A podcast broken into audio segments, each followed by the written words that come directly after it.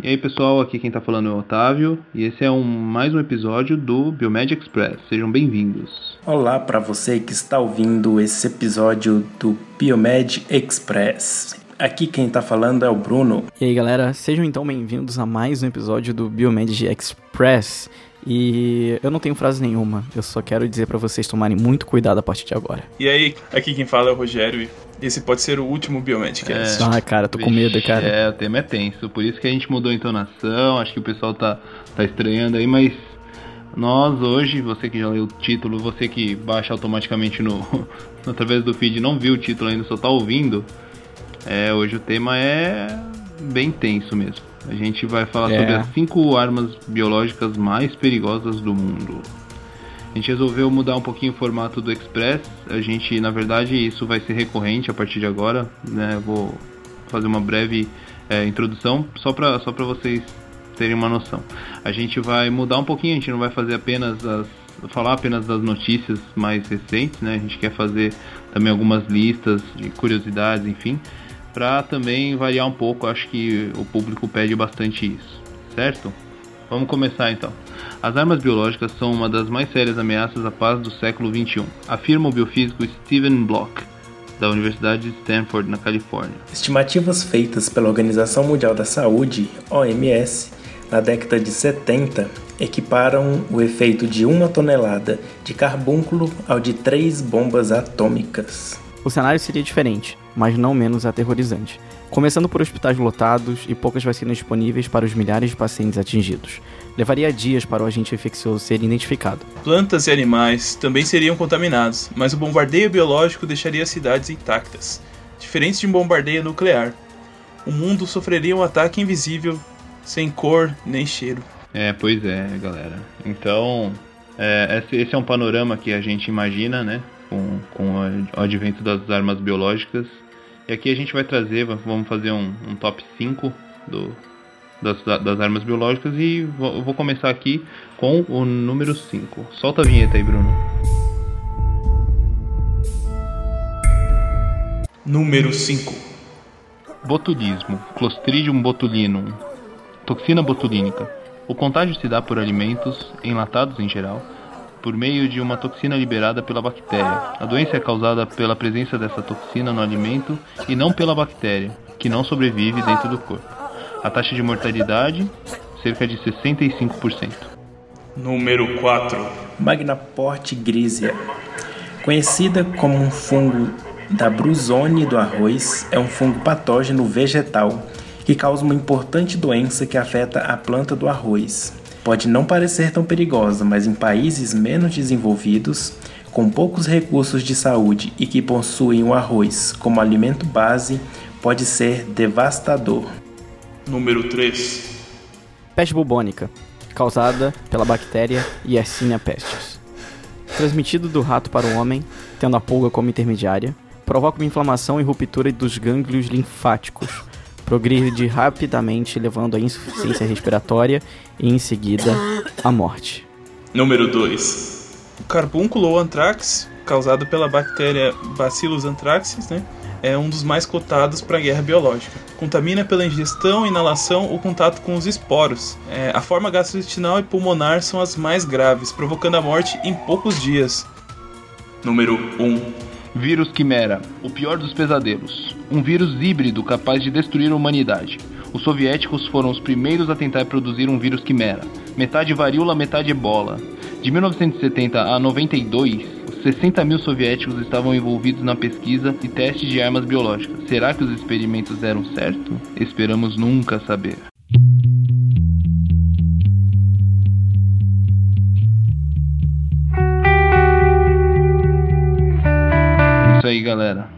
É, galera. É. Tenso. Tô, tô tenso tô aqui, tenso aqui. também. Porra, foi, foi, foi difícil gravar isso aqui, hein? A gente acabou não falando de todas as possíveis armas biológicas, até pelo limite de tempo, uhum. né? Mas assim, foi a escolha nossa mesmo. Essas cinco que a gente acredita que sejam é, mais perigosas, né? Pois é, exatamente. É, e eu acho que uma das. Umas que as pessoas devem até ficar meio meio assim, né? Da onde veio isso, né? Que seria a, a, a Magnapote grisia, né, um fungo, mas se você for ver, cara, você imagina então essas cidades, né, esses vilarejos que se alimentam, basicamente a alimentação é arroz.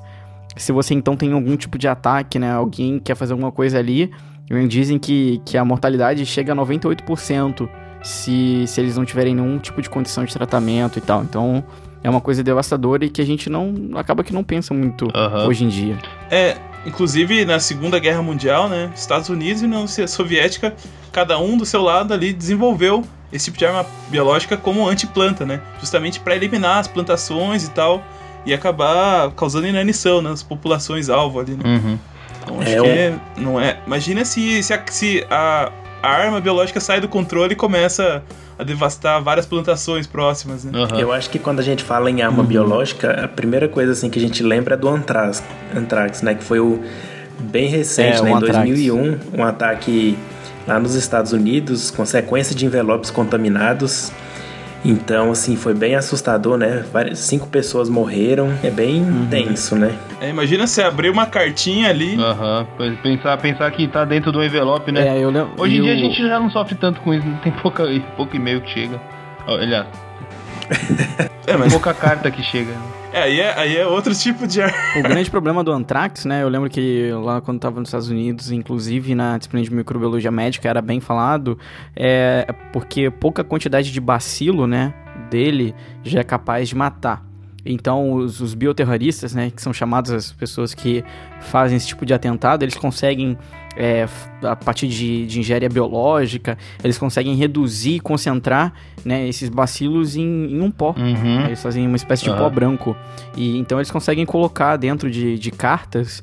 E que foi então, lá em 2001, teve esse, esse caso que foi enviada cartas lá para o Congresso americano e para vários outros grandes políticos, né? Então, inclusive alguns acabaram é, se contaminando é, com isso. E inclusive vale a pena dizer como uma curiosidade, dentro do carro do Obama, dentro do carro do presidente dos Estados Unidos, existe um frasco só. para antrax. Isso é bem, isso é bem interessante, porque se não for controlado é, assim logo após a exposição, né, os riscos de, de morte são muito grandes. Mas se ele for é, né, tratado rapidamente, é, tem grandes chances, dependendo do tipo de, de, de, de contato que você teve. Porque o antrax ele pode ser pela via inalatória, até pela via oral e pela, pela pele Aham. também, né? Que ele causa é, feridas. Então, É é, isso, é, isso É. é tratado como um é assunto quase muito sério invisível, né? Não tem, é difícil você detectar que ele tá numa carta, né? Um pozinho qualquer ali, né? Aham.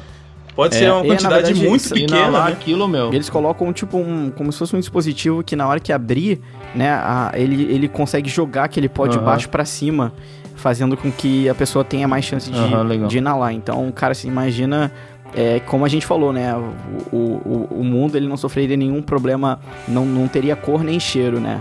É uma coisa invisível. Imagina agora então criar um, um novo, né? Metade varíola, metade ebola. Pensa no, no caos Pois que é, causar, né? Nossa, velho. Eu sei que é meio Nossa. difícil juntar dois vírus assim, né? Mas vai que, né? Vai que. É, são duas doenças que a gente não tem imunidade nenhuma, né? E são extremamente Zero, letais, uhum. né? Aí você imagina que ele pode limpar uma população em poucos dias. Pois né? é, mas eu, sabe uma coisa Todo que eu mundo- pensando também? Acho que, Hum. às vezes, o fato de ser muito virulenta, ela poderia até ser meio que autolimitante, né, meu? Não sei. É, existe essa, essa diferença. É, né? mata Mas tão assim, rápido que o- não tem nem como passar Mata pra tão rápido frente. que não consegue passar pra frente, é. É. Uhum. É autolimitante É, tanto que mais ou menos, né? Quanto tempo a gente tá tendo ebola lá na África e a gente não consegue exterminar, né? É, no, tipo, se for numa população menor, né? Numa, numa vila, numa aldeia, é mais fácil de controlar. Tanto que, ele, que é muito discutido que todos esses, esses, por exemplo, você colocar vírus quimera, tem um monte de teoria da conspiração dizendo que os Estados Unidos, por exemplo, a Rússia, eles já têm, eles já, já criaram um vírus, é, vírus desse tipo, né? O que acontece é que eles usam né, várias técnicas de engenharia biológica até para retardar isso que a gente falou agora. Pra fazer com que os sintomas, quem sabe, é, ser muito letal, só que demorar um pouco é pra, pra pessoa acabar não morrendo e não transmitindo. Então, fazendo com que, a, sei lá, a pessoa demore dois dias é, até sentir os sintomas e morrer. Então, em dois dias ela consegue passar, é, se for no caso de um vírus, né? É, e hum, né, infectar o maior número de pessoas, porque que é isso que, que os bioterroristas eles querem. Agora, mas pensando assim, gente, no, no- na realidade que a gente tem agora, de ataques terroristas, de grupos independentes que talvez não tenham acesso assim a grandes armas de destruição, a gente pode chamar a atenção do, do Clostridium botulino, né? Que não é tão difícil assim Pois de é. ser obtido É. e manipulado, né? Então, mesmo um grupo É, a gente independente, vê em qualquer, qualquer lugar aí tem gente utilizando. inclusive acidentalmente, né? Contamina a comida e tal, Uhum. né? Agora, o Botox. Se o cara pega um frasquinho de Botox e joga numa salada, ele consegue matar uma pessoa, Rogério? Se a pessoa consumir. Acho que sim, cara. Mesmo a concentração muito Com baixa. certeza. Faz um efeito bem devastador, assim, Pois cara. é. Agora, não sei exatamente qual que é o nível ali de concentração É. que É- acaba. É melhor a gente nem falar muito disso, porque vão querer prender é. a gente. A gente vai estar ensinando a galera a fazer bioterrorismo. Eu sei que é da ordem de nanogramas ali, a gente consegue matar alguém. Esperamos que vocês tenham gostado. Vamos ver o que, que vocês acham do. O, o que, nós queremos a opinião de vocês desse formato diferenciado. A gente pegou um tema mais denso, mais pesado. A gente tentou é, jogar o clima lá pra baixo mesmo, para vocês tentarem, para tentar colocar vocês no clima desse, desse tema tão tenso, né? Então espero que vocês tenham gostado e até a próxima.